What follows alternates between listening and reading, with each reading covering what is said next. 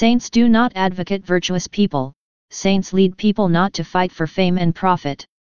Saints do not value rare and valuable things, saints lead people not to steal people's property.